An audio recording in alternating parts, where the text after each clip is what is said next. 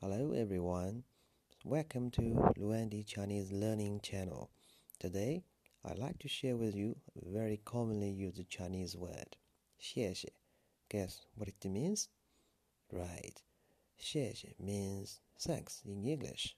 So, when someone helps you, you should say 谢谢. Right. Thanks for listening. See you next time. Hello everyone. Welcome to Luandy Chinese Learning Channel. Today, I'd like to share with you a very commonly used Chinese word, 谢谢. Guess what it means? Right.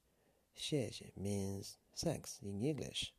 So, when someone helps you, you should say 谢谢. Right. Thanks for listening. See you next time.